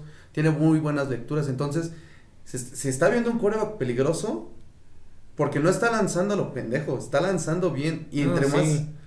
Y entre más está pasando el tiempo, se está viendo que yo siento que va a ser esos corebacks, quizás. Va a ser un Brady, o sea, Ajá. va a ser un Tom Brady. Un Tom Brady no tiene el talento para nada como para ponerlo entre los mejores de la historia. No, No, por talento no es talentoso. No, pero porque está ahí, constante, no comete errores. Este, si lo llevan Y bien de la manita, puede llegar a ganarlo todo, pero no tiene el talento que tienen otros. O sea, compara a Mac Jones con Justin Herbert, ¿no? Y ahí sí se ve la diferencia entre talento y un buen sistema. Nada más veles el brazo, creo que llega. Pero bueno, entonces vamos a pasarnos con los running backs. Yo running backs. Tenía dos, pero yo creo que nada más voy a decir. Para mí, James Robinson. James Robinson es un corredor. Para mí sí es un corredor elite porque sí, les, sí le da la diferencia a, a los jaguares. Porque se le ha visto cuando igual está este Carlos Hyde y lo demás y no hace nada. Y de repente entra James Robinson y James Robinson hace bien las cosas. Y no solo este año, o sea, viene ya desde, desde que empezó igual de novato. La temporada igual pasada. La temporada pasada fue Que fue su, ajá, de novato, sí, que lo, este, que lo agarraron. Ahora, ahora sí que tuvo suerte que se lesionó el, digo, el corredor titular. No me acuerdo bien quién era en ¿Este ese año? momento. No, el año pasado. También se lesionó porque él lo agarraron de agente No, es libre. que eh, corrieron a Leonard Fournette y él se ganó el puesto de titular. El A año Leonard pasado. Fournette el año pasado, cierto. Entonces sí, para mí James Robinson es de los de los más infravalorados por lo mismo, porque él y son de esos corredores igual aguerridos que van yarda por yarda y es súper súper súper bueno. Sí, siempre pelea las yardas. Sí, exactamente. Y ahora sí que pues, no se habla tanto de él porque pues, igual. Y yo creo que eso va a ser el tema de todo, de todo, ¿no? en el equipo que está. Sí. sí. Bueno, yo sí tengo a James Robinson, igual es cayó bocas, o sea, fue novato el año pasado, que nadie lo drafteó, se ganó el puesto de titular, tanto que prefirieron correr a Leonard Fournette, que fue una primera selección de Jacksonville, y, y la verdad sí están jugando muy bien, pese al equipo que tiene, pese a la pobre línea ofensiva que tiene Jacksonville, pese a todo, ¿no? Lo que es Jacksonville. Pues a de exacto. y otro que está en ese en esa categoría de es muy bueno, tiene todo el talento, pero está en un muy mal equipo de Andre Swift. Con. Detroit. De Andre Swift es un super corredor, un super atleta. Puede hacerlo todo, atrapar, correr por afuera, por dentro, lo que sea. Pero está en Detroit. y ese es es por lo que pues Ya. no no sobresalen esos corredores. Puede atraparlos, que sea, pero ¿quién le lanza el pase? Ya, igual. Pues no, no mames. Sí. Y bueno, para agregar a una posición eh, olvidada por todos los fullbacks, que estos tres sobre todo sí son este súper importantes, son clave en sus equipos para que su ofensiva juegue bien. Que sale Kingold con Las Vegas, este Patrick Ricard con, Baltimore, y Kyle Juszczyk, que por mucho es el mejor fullback en la en los últimos 10 años yo creo del NFL. Sí, cabrón. Yo voy a mencionar, primero, quiero mencionar a Aaron Jones de Green Bay. Siento, también no voy a decir que es elite, ya vi tu cara, no es por eso, pero es un jugador que cumple, pero está en un equipo y es lo que le pasaría Sí. a cualquier buen corredor que estuviera, por ejemplo, con Patrick Mahomes o cosas así. Estás con Aaron Rodgers, nadie va a ver al corredor. Todo va a ser, Aaron Rodgers va a ser el Hail Mary, Aaron Rodgers está al pase, Aaron Rodgers esto, no jugó Aaron Rodgers, pinches Packers valieron para pura verga. Aaron Jones es constante, cumple, ahí está bien y bla bla, pero no va a destacar porque pues Aaron Rodgers, ya cuando Aaron Rodgers se vaya a Denver ya será otro pedo. Ya Jordan Love le intentará dar el balón y le interceptarán, y pues ya no hará nada. Un de Andre Swift. Y por el otro lado también Jonathan Taylor, ah, sí, no. porque está dando muy buenos resultados, pero nadie está hablando de él. Nadie dice, ah, mira Jonathan Taylor.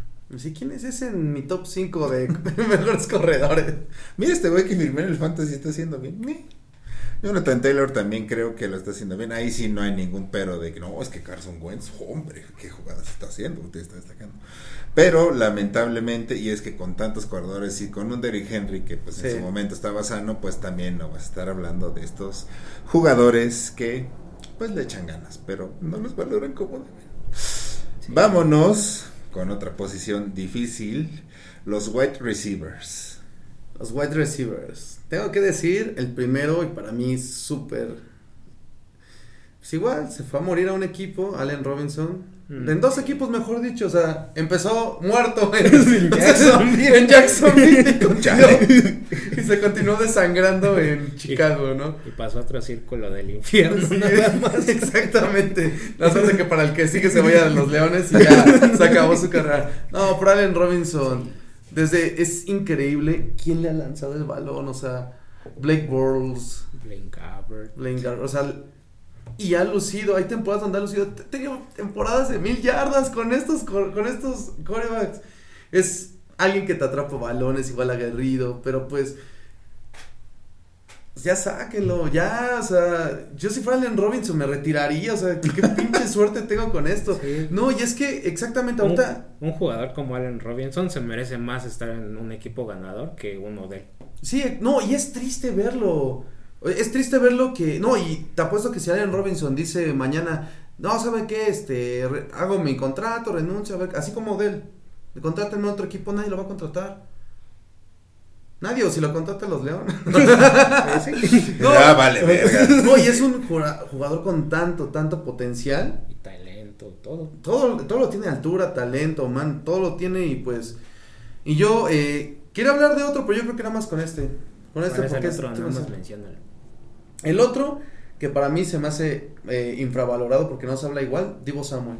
Sí. Divo Samuel atrapa, atrapa igual todo. O sea, se me- se ahorita es el gran salvavidas de Jimmy Garoppolo y de, y de todos los, este, los 49ers. Y se habla poco de Divo Sí. Samuel. Y está en el líder de líderes de este, recepciones de yardas por Sí, este año digo Samuel sí puso un paso adelante para ser elite. Ujú. Bueno, yo igual tenía Divo Samuel, pero ya hablaste de él, qué bueno. y el más claro para mí, Terry McLaurin.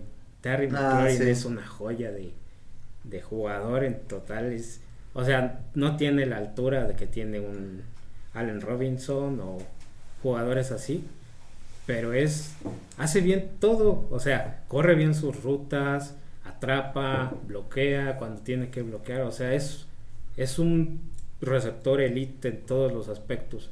Nada más que pues igual está en un equipo que pues ahí tiene Exacto. sus problemas, ¿no? Con corebacks. exacto, ¿por qué no es elite? Porque quien le lanza. Sí.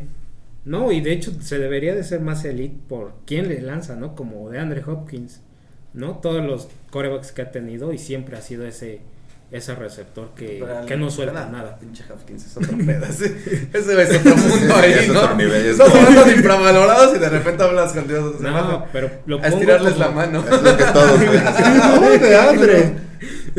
No, pero lo pongo en comparación porque pues tal vez no ha tenido los mejores corebacks, pero siempre es es efectivo, la verdad es y no se lesiona tanto como la mayoría es eh, es una lástima que esté en un rival divisional para mi equipo y que lo estén desperdiciando igual su carrera, aunque todavía es muy joven, pero espero que sí algún día pueda tener ese equipo competitivo que se merece. Y para el último, Michael Pittman, rápido, está siendo el número uno de Indianapolis. Se está ganando. Eh, Sobre Zach Pascal, sobre Campbell, sobre sobre el T.Y. Hilton, que siempre está lesionado. Pinche de quinto, Pero pues- pura verga. Eso cuando llegan al, eh, al estadio, llegan en una ambulancia. Decía, huevo, ya llegaron, no más". Ya para ahorrar tiempo, ¿eh? Cosa, aquí En la soy. de ya campo.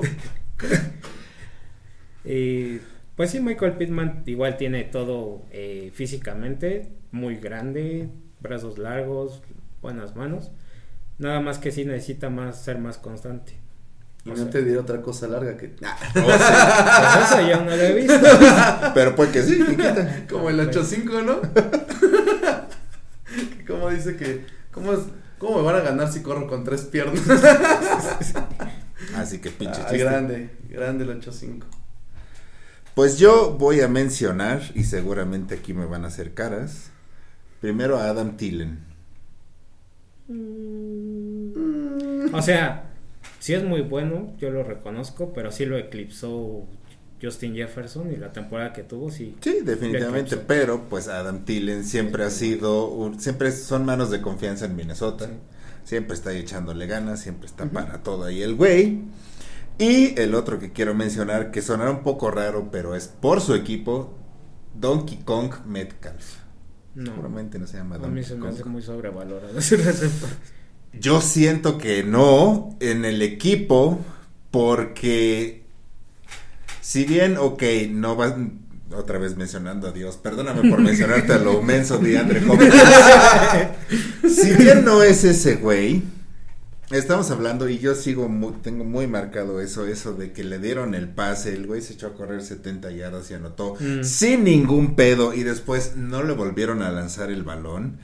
Sí está cabrón que si tienes una bestia no la aproveches, no la valores un poco más. Podría ser mucho más DK Metcalf que ahorita lo que está haciendo berrinches y recorrer a cosas de "Eh, eh, ay, que no me cachen y bla y luego ah, ya voy a entrar, no entras ni madres, pero sácate la chingada. Así que creo que pues otra vez en esto que ya habías mencionado antes Adrián, esta debacle de Pete Carroll y esas decisiones cuestionables que está teniendo, una de esas es no darle más el balón a DK Metcalf que algo podría hacer. Sí. Hasta te puede taclar a un güey que te interceptó. Es lo que iba a decir, pues, cabrón, sí, puede hacer otra cosa. Si puede alcanzar después de la intercepción. O sea, y de hecho se ve el video como el otro güey va máximo y ese güey es una aceleración increíble. Sí, sí, ya sacaron un video en el que se ve como de repente Metcalf ya va más rápido que ese güey. Entonces, Sí, es un super atleta Metcalf, pero así como tal como receptor, yo siento que le falta dar ese paso. de- sí, tal vez infravalorado o sea, en la liga. Tiene todo para ser el mejor receptor de la liga, pero le Yo- falta como que esa actitud de ponerse, de enfocarse en el juego, de enfocarse en lo que tiene que hacer y ya. Yo siento que sabes también cómo lo podrán poner más elite. Así como Aaron Rodgers le tira a Devante, que igual Russell le tira. Sí, Así o que le tire. No, no, no. Sí, como el 50-60% de todas las jugadas a Metcalf. Bueno, y hablando Darles de esas Seattle, oportunidades. Sí, Tyler Lockett, Lockett. Sí, Tyler totalmente. Lockett es mucho más Muchísimo. Nah, sí. no, y se me olvidó, pero gracias por mencionar. A huevo, para eso estamos. No, sí, Tyler Lockett. Hiciste la tarea de remoto. Ay, la tarea. Vámonos con los alas cerradas. ¿O te iba a decir otro? Ah, sí, ya, ya, ya tengo los mis dos. El uno es Hawkinson. Igual, ya rápido. El equipo que está es el mejor receptor por mucho que tiene Detroit. Y por desgracia, de hecho, se vio, se veía bien cuando estaba Matthew Stafford. Porque hasta eh, tenía recepciones de touchdown. Y de hecho, también es un, un jugador que me gusta porque sabe bloquear bien. Pero pues ahorita con Jared Goff, ya. Sí, esos leones están. Esos leones sí ya. Ya no tienen. Y otro que. Ah, bueno, yo personalmente me gusta mucho. Es Jared Cook. Jared Cook. Siento que. Por, nunca, lo, nunca lo han catalogado como top. Pero siempre es alguien que cumple. Si le lanzas el pase, te va a atrapar, va a recibir golpes. Y bueno, ¿en cuántos equipos no ha estado? ¿En cuántos equipos ya no ha sobresalido? Y siempre, siempre en el equipo que esté va a ser el ala cerrada número uno. O si es que el dos, pero aún así te va a cumplir siempre esos pases. Y se me hace alguien que de confianza que que está muy infravalorado por lo mismo porque no no lo no lo este ponen al nivel de no digamos los elites porque los elites son son otro punto, ¿no? Pero no un nivel súper bueno, o sea, que está un paso abajo de los elites. Entonces, para mí nada más serían esos dos. Mm. Para mí, Mike Shiki de Miami. Yo siento que es, después de George Kittle, Dios igual. es el ala cerrada que tiene las mejores manos. O sea, te puede hacer unas atrapadas espectaculares. Lo que sí es que le falla lo que a todos los nuevos alas cerradas, ¿no? Bloqueo, o sea, apoyar más en el juego terrestre. Pero así como ala cerrada receptor, sí tiene todo para, para ser elite. Lástima que igual con esa inconsistencia de corebacks que tiene Miami, como que pues tampoco hace que luzca demasiado. Pero sí es muy buena la cerrada. A mí me gusta mucho, sobre todo como atrapa y, y porque salió de mi equipo colegial favorito. Yo iba a mencionar a Mark Andrews porque ese es mi consentido a la verdad de las cerradas, pero pues ya lo había mencionado antes, así que dejémoslo, pero igual sí creo que. Y quiero mencionar también a Hunter Henry. Porque, si bien es que es difícil porque ahorita el debate que hay aquí con las alas cerradas es que siempre la vara más alta, el que ponen como el top, el más cabrón, la es Travis Kelsey. Entonces, ya ahorita la liga lo que define como un buen ala cerrada es o Travis Kelsey o Rob Gronkowski. Esos siempre son así los niveles de no, el jugador que agarra, que sigue corriendo, que te manda la De hecho, ¿sabes que Hasta ahí podría haber entrado. George Kittle. Ay. Porque sí ponen siempre ellos dos. No, o sea, George, George Kittle es el mejor a la muy cerrada. buen a la cerrada, pero pues mejor a la que- cerrada de los últimos 20 años, así. Mejor que Tony González, sí, es. sí. ¿Por qué? Porque hace todo bien, o sea, George Kittle es...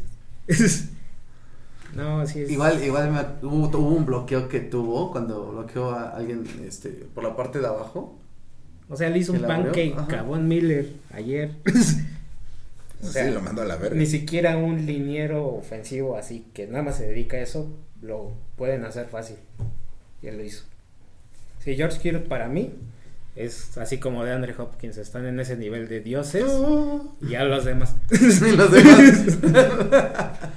Y entonces con este tipo de varas que ponen los medios analistas de verdad que están de la verga.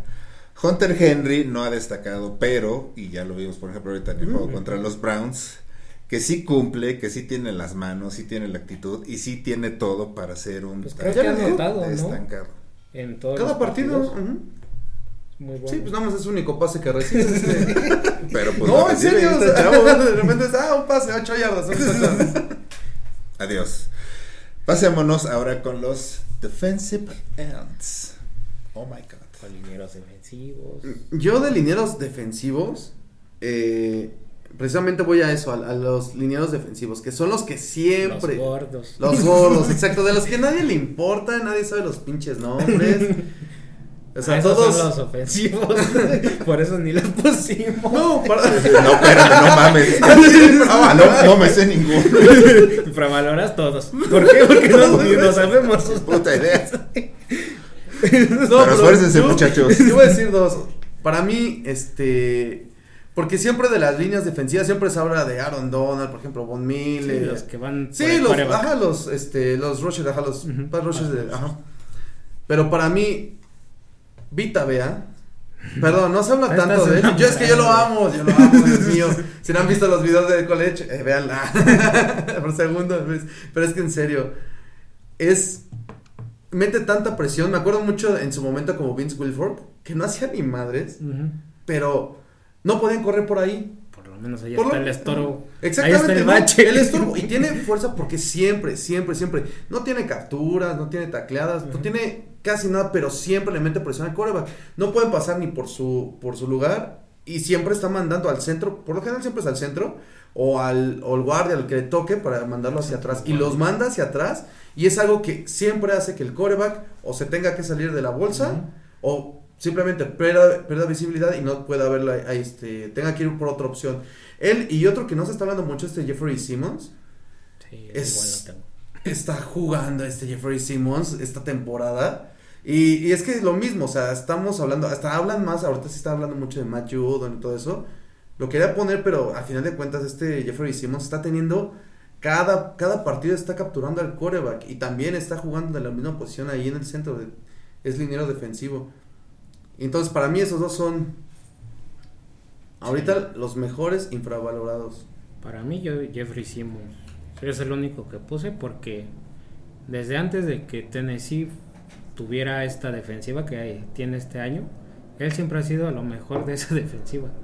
y, y la verdad sí está en esta temporada que ya alzó su nivel la defensiva de Tennessee, él está todavía alzando más su nivel, ¿no? Para hacer esa, esa diferencia y lo vemos contra Buffalo, contra los Rams.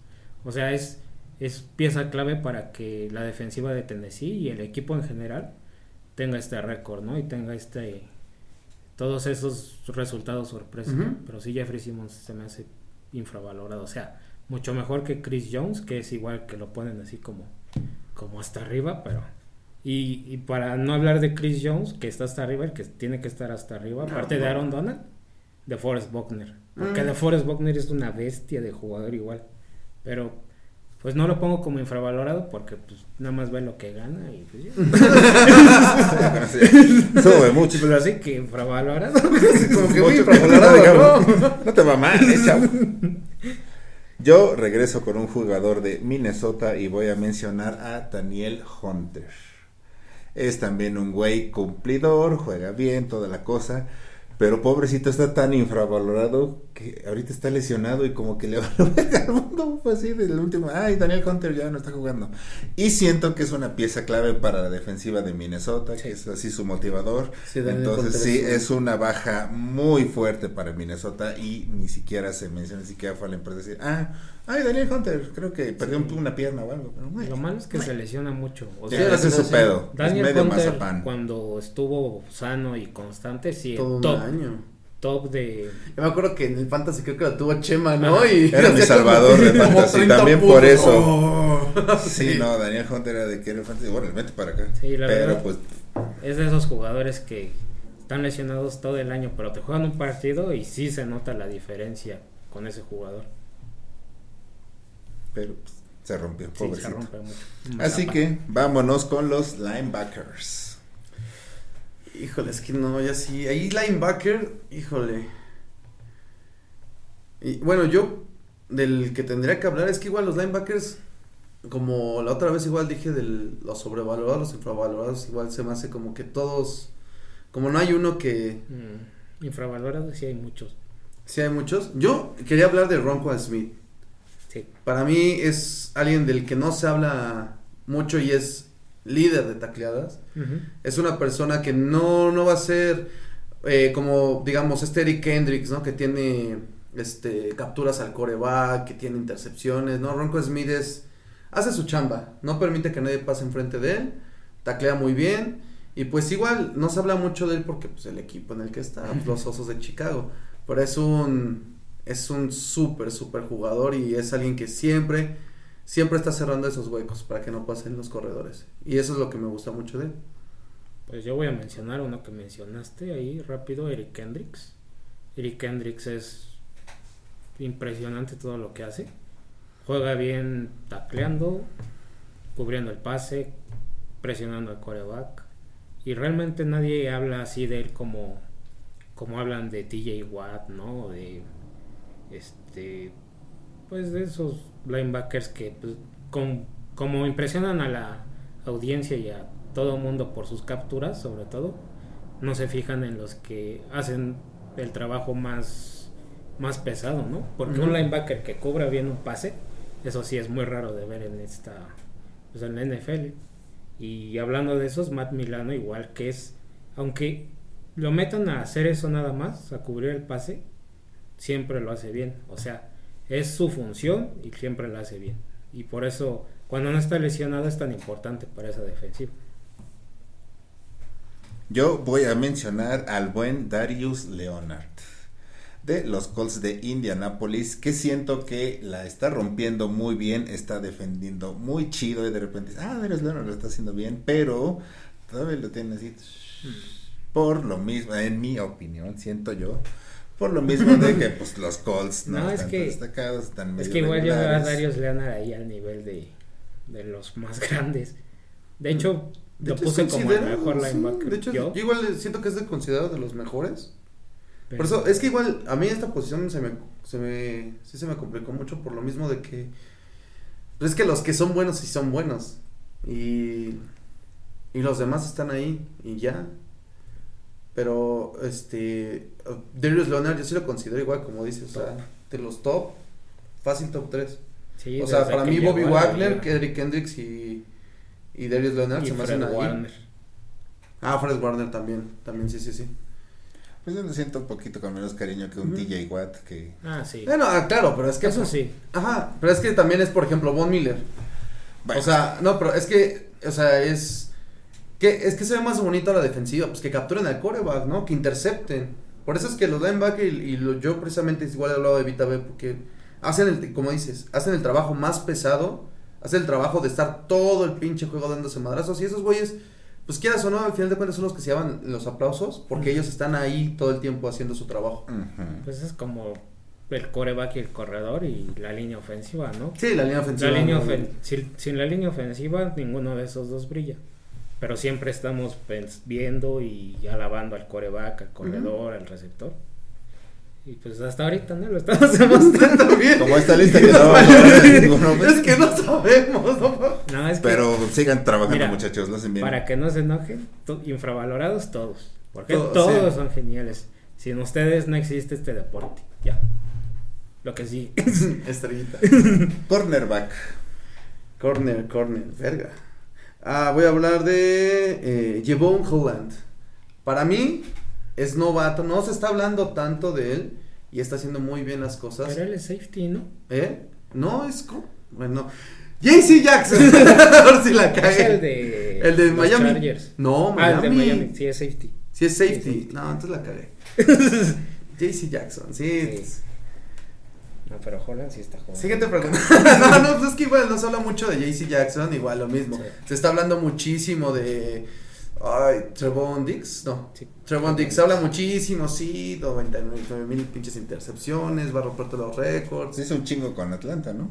Según sé. Creo que hizo tres. ¿Tres intercepciones? No, O sea, según yo, No, una, según yo nomás una. O sea, fueron, según yo fueron nomás dos intercepciones. Creo que fueron tres intercepciones de Dallas en total, pero una sí fue de. Sí, yo Ah, sé que una fue de él, ajá. Es que como pues, No, y es que al final de cuentas, otra vez lo mismo, o sea, eh, hablando de esa basura de que la catalogan como el mejor corner quizás ahorita del, del momento, pero, o sea, yo la verdad, este JC Jackson, sí, igual, desde ya varios partidos se ve cómo está incrementando el nivel, y ahorita ya estás entendiendo por qué dejaron ir a Stephen Gilmore, ¿no? Que es lo principal, ya estás entendiendo de, ah, pues es que está alzando mucho su juego, y la verdad, sí intercepta, es un, y de hecho eso es lo que me está gustando, que ya es un corner que aparte de, de interceptar y verse bien como él, está cubriendo bien y eso es lo principal, o sea, la- las jugadas que no son que no son este las llamativas, creo que son las mejores, de las que no dejas este Sí, en donde no ves al corner. Ajá, no ves al corner ni al receptor. Es porque es un buen corner. o sea, Exactamente. Cuando no ves al corner es porque está jugando bien, porque está haciendo su trabajo. Y yo por eso simplemente ahorita y es y claro, es parte de que los Patriots estén ahí. Para mí, AJ Terrell de Atlanta es lo mejor que tiene ese equipo ahorita. En todo estadísticamente, en Pro Football Focus y todo, está haciendo una temporada de ensueño. O sea, sí, los reflectores están con Trevon Dix por sus intercepciones, pero AJ Terrell nada más ha permitido como 33 yardas en toda la temporada. O sea, la que un coreback lance de su lado es imposible en esta temporada, ¿no? Por eso nadie lo está viendo. Por eso no están los reflectores. La verdad sí está haciendo. y, y otro de mis gigantes, Adoree Jackson. O sea, él está tomando el puesto de mejor cornerback. Que James Raspberry está perdiendo cada partido más. Porque sí, Adoree Jackson, igual, súper seguro, le lanzan a su lado no permite nada. La verdad sí está haciendo muy bien su trabajo. Yo también tenía en mi lista, pero me copiaste. Literal. A JC Jackson. Nada más. Pues es que tenía razón. Pues no ya pues, dije, De, de no, varios errores, uno que sí era cierto. No, no es cierto. ¿Cómo que Stephen Gilmore? Pero pues ahí llegó este cuate y pues la está rompiendo, la está haciendo bien. Y pues voy a mencionar a Darius Slay. Porque pues tengo que mencionar a mi equipo, ¿no? Al menos que en algo entre, pero Pero sí está jugando muy bien. está jugando bien, sí tiene sus altas y bajas, pero, y yéndonos a las estadísticas, cuando juega bien, está Ah, sí. muy cabrón. Es así de que menos dos yardas cuando intentas lanzar ante ese güey, casi a lo mucho una recepción. No, no, no. Cuando quiere jugar bien Slay, es Cuando otro, pero quiere. cuando quiere, desafortunadamente, y con el esquema que tienen los Eagles, híjole, No, sí. Está cabrón. Es que pero, Lo que más daño le hace a Filadelfia es su staff de cocheo. que si- fuera otra cosa, no mames. Pero bueno, vámonos con safety. Para mí, safety, y igual. Ahora sí, dilo. Ahora sí. Ah, ya olvidé son quién dos. era. no, sí iba a decir uno, pero sí tienes razón, son dos. Bueno, vamos primero por el primer. Ah, Jalen Holland. Este. De los novatos, eh, como siempre, y como siempre va a ser la NFL, siempre se va a hablar muchísimo más de los ofensivos, de que si Mac Jones, que si Trevor Lawrence, que si este. Chase. Llamar Chase, exactamente. Entonces, este. Los defensivos, yo me acuerdo que sí, yo, yo esperaba mucho del, del linebacker que agarraron esto, este, Dallas. Micah Parsons. Ajá, y pues no está haciendo mal, pero principalmente este chavo Joe Holland, nadie está hablando de él, nadie pone un reflector sobre él. Y hace todo. Y exactamente, atrás está haciendo todo, está cubriendo, está atrapando, a- apenas el jueves pasado interceptó. Entonces, se me hace una un jugador de esos que pueden marcar. Bueno, lo que fue en su momento Finca, este, Minka, Minka Fitzpatrick, perdón, en este en Miami, este lo puede llevar a otro nivel, para mi gusto. Y el otro, Y nada más que no lo cambien como el otro. no es que no lo regales, ah, dame una tercera. Y el otro para mí, este, David McCourty.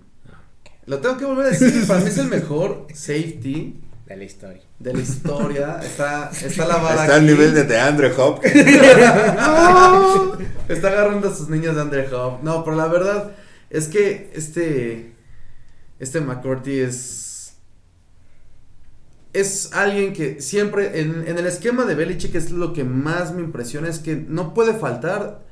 Han cambiado a todos y no se han deshecho de McCourty desde que lo trajeron de señor. Hay más. Se deshicieron. Que para mí es de los que más me dolió. Es uno que más me dolió de Chandler Jones con su temporadón que tuvo con los peitos de capturas pero nunca se ha hecho, porque es, es una pieza este, fundamental y segura de ahí atrás.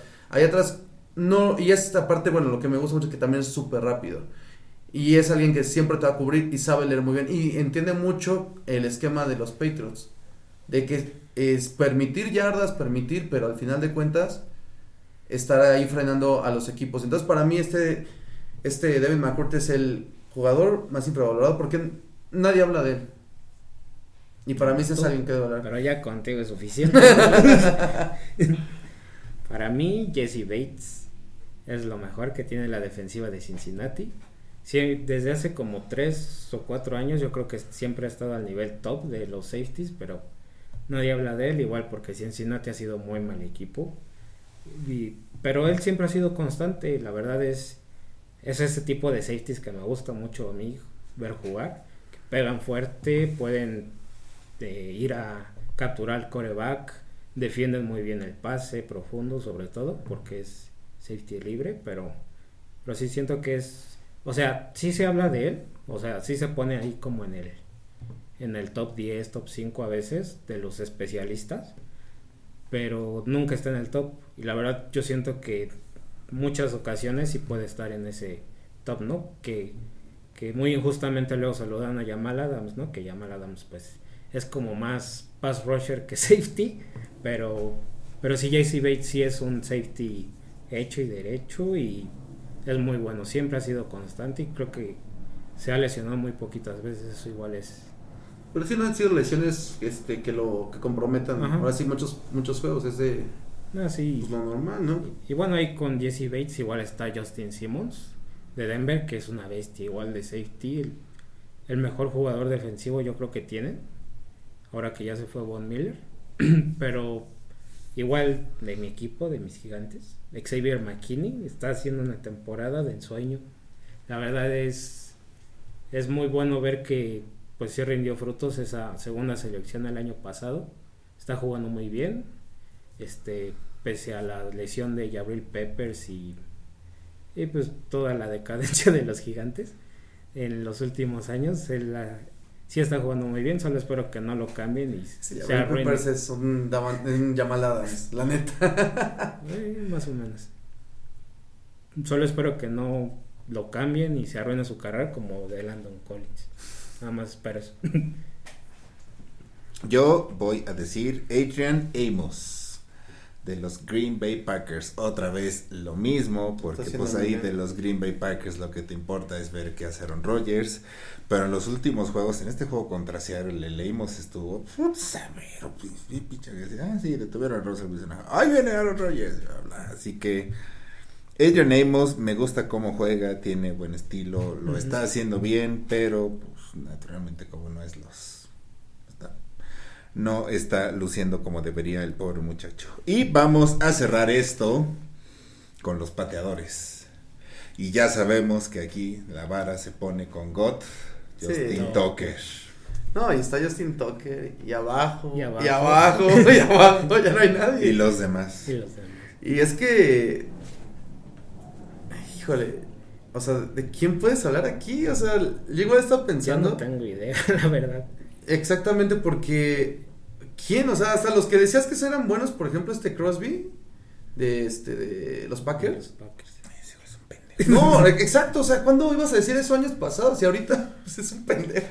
Y yo la verdad, el único que, que puse fue a, de los Vikings, este Greg Joseph, ¿sí? Ajá. ¿Eh? Ajá. que yo- Y más que nada es por la efectividad que tiene. Pero tampoco es que digas, oye, es que... Sí, no, No, es un pateador Que que el te- pateador que sí. te va a ganar el partido por un gol de 60 yardas. Y es que antes a lo mejor puedes decir a, a Legatron, a este... Ah, Greg. Sorley, ajá, podrías decir también, me acuerdo de este Dan Bailey, sí, cuando estuvo en Dallas que era muy bueno, que habían varios, pero ahorita sí, o sea, está Tucker y los demás, Koskowski. Koskowski, a lo mejor el Q, el coreano, Ah, John Huku. ajá, pero Este sí puede ser, ¿eh? Infravalorado, sí, a lo mejor sí, Pero Tiene- tiene, mucho que no talento. está tan infravalorado No. porque siempre lo ponen ahí entre Justin Tucker. Yo te digo, o sea, ¿quién infravalorado? ¿El de los jaguares? Ah, sí.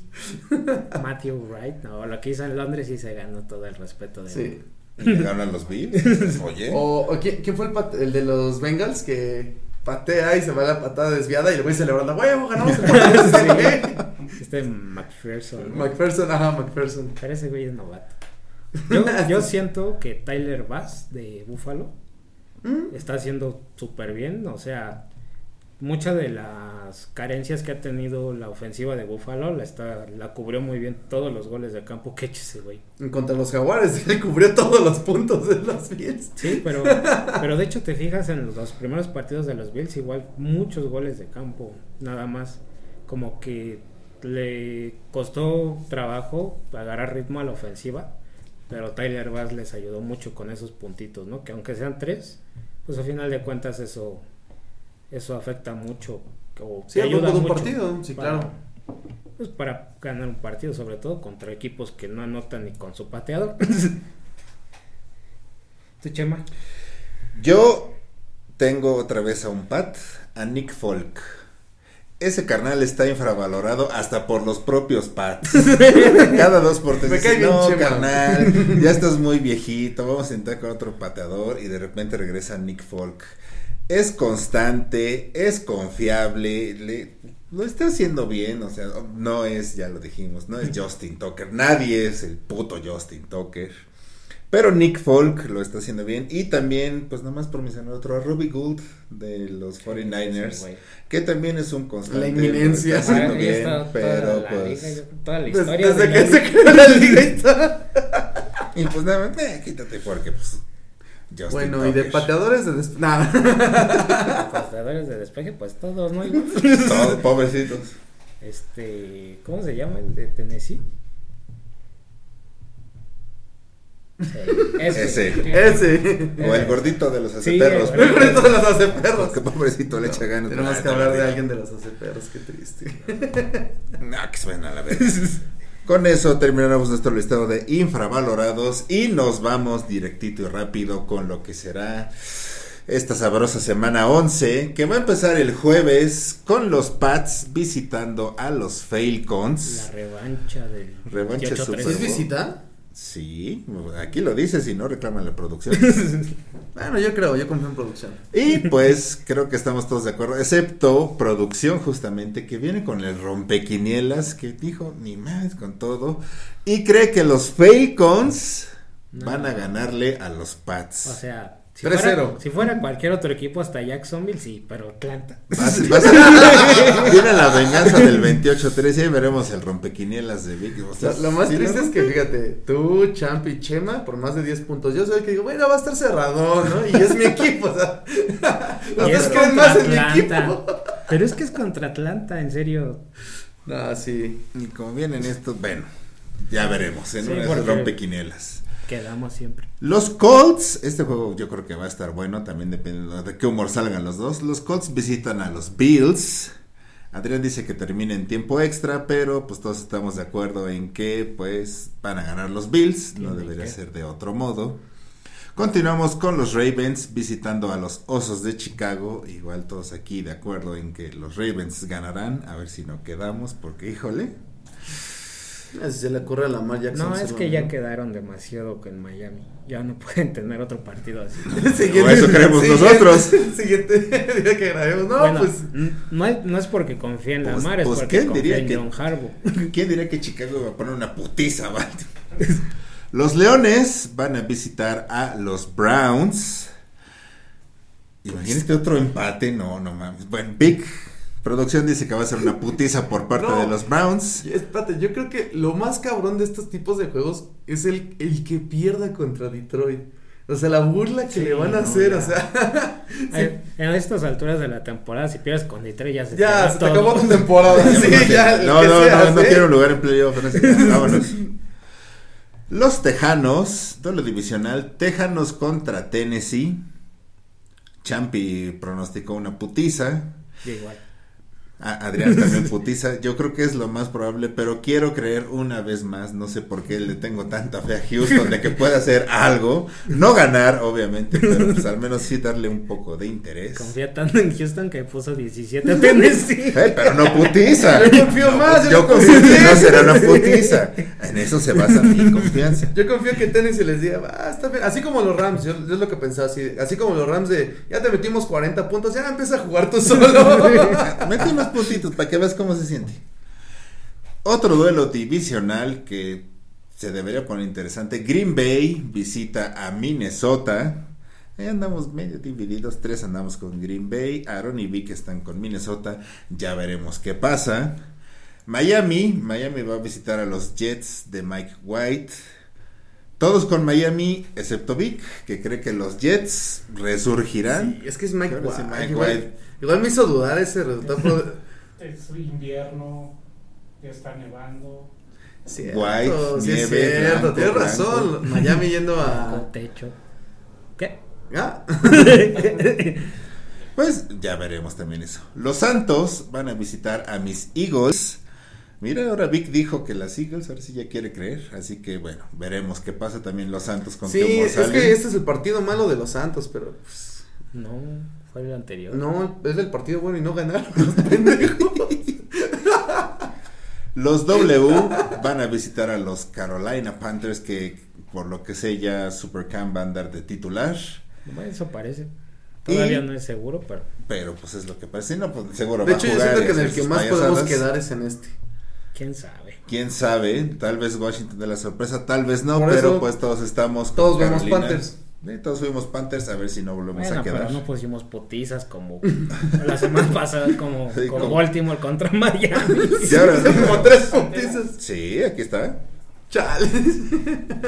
San Francisco va a visitar a los Jaguares.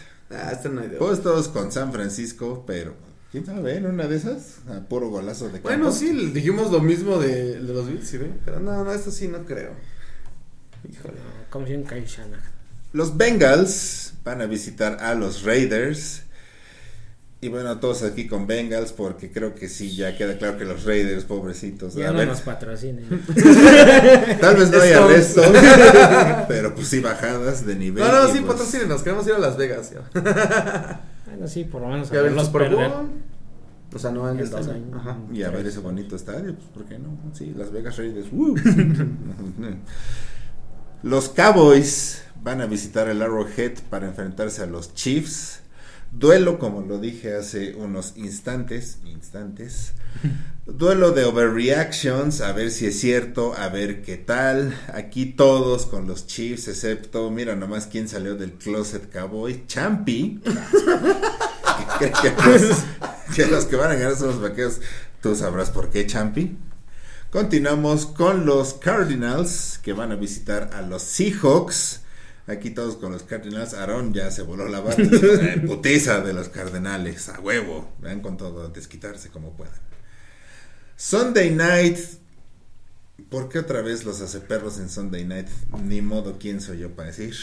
Hace perros contra cargadores, pero en la buena noticia, y qué bonito verlo aquí, ninguno de nosotros está apostando por los hace perros. Salud por eso. Salud. Ya Mi ahora- gotita.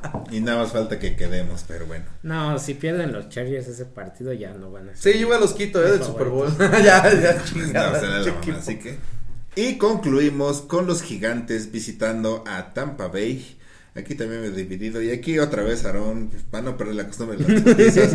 Putiza de Tampa Bay, como chingados, ¿no? Ya, ya son dos partidos que no, ya alguien les tiene que pagar, ¿no? Pues ya veremos qué Sí, ocurre. el equipo que más le cuesta trabajo a Brady. Ya veremos qué pasa, ya A veremos qué Patriots. ocurre. A Brady. Y con eso damos A por Brady concluida. es Miami. Brady, cualquier cosa y de repente va y gana el Super Bowl, pinche güey. Con eso concluimos esta mesa pitera deportiva. Disfruten muchísimo la semana 11. Veamos qué pasa. Veamos si ya de plano ya hay que comprar esas pinches narices de payaso. Sí, porque de verdad Sí. nos la estamos jalando muy cabrón. Muchas gracias por acompañarnos. Muchas gracias, Aarón. Muchas gracias, Adrián. Muchas gracias, producción. Nos vemos la próxima semana y adiós. Bye. Fue la mesa pitera deportiva. トゥルルルントゥルルルントゥン。